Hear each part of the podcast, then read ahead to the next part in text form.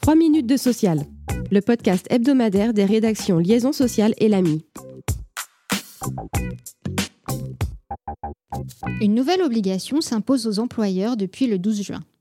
En cas d'accident du travail mortel, l'employeur de la victime est désormais tenu d'informer l'inspection du travail immédiatement et au plus tard dans les 12 heures qui suivent le décès, selon les termes d'un décret publié le 11 juin.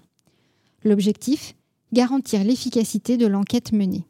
Si l'employeur établit qu'il a eu connaissance du décès postérieurement, il doit alors informer l'inspection du travail dans les 12 heures à compter du moment où il a été informé de l'issue fatale pour le salarié. Le décret liste les informations à fournir. Il doit notamment renseigner la date, l'heure, le lieu et les circonstances de l'accident, ainsi que l'identité et les coordonnées des éventuels témoins. Si l'employeur ne respecte pas son obligation, il encourt une amende prévue pour les contraventions de 5e classe, soit 1500 euros, qui est majorée en cas de récidive.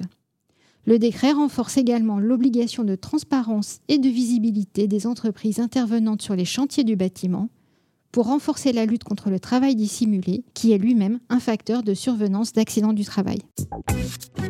Un forfait mobilité durable pour l'ensemble des collaborateurs, y compris les stagiaires éligibles à une gratification, pouvant atteindre 400 euros ou 251 euros en cas de cumul avec le remboursement d'un abonnement au transport public ou à un service public de location de vélo. C'est ce que propose l'entreprise Inéo Défense qui, via un accord signé à l'unanimité de ses organisations syndicales, renforce sa politique RSE. Pour bénéficier du forfait mobilité durable, les salariés de cette filiale d'Equance devront s'engager à réaliser 50 allers-retours par an depuis leur domicile et à respecter l'ensemble des règles du Code de la route. Le forfait de 400 euros peut également être utilisé pour financer l'acquisition d'un vélo, qu'il soit mécanique ou à assistance électrique. Sont exclus du dispositif les salariés bénéficiant d'un véhicule de fonction ou de service. Le forfait mobilité durable n'est pas non plus compatible avec la prime de transport prévue par l'accord ENAO de l'entreprise daté du 25 janvier 2023. Ces dispositions font suite à une enquête interne réalisée fin 2022 ayant fait apparaître que plus de la moitié des collaborateurs se rendaient sur leur lieu de travail seuls en voiture et qu'ils étaient prêts à envisager un changement de leur mode de déplacement.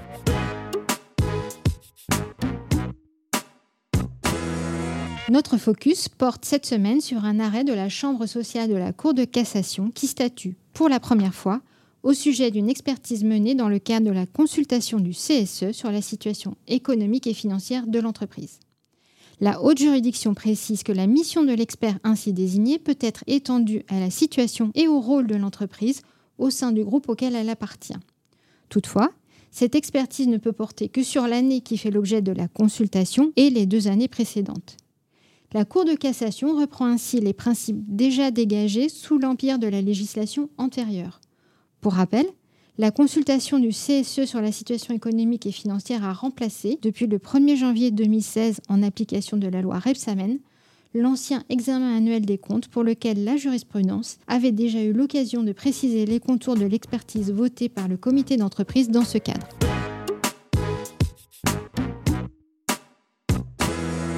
788,1 millions d'euros. C'est le montant des cotisations et contributions sociales redressées par l'URSSAF en 2022 au titre de la lutte contre le travail dissimulé. La non-déclaration a engendré 544 millions d'euros de redressement, soit un peu plus de 70% du montant global.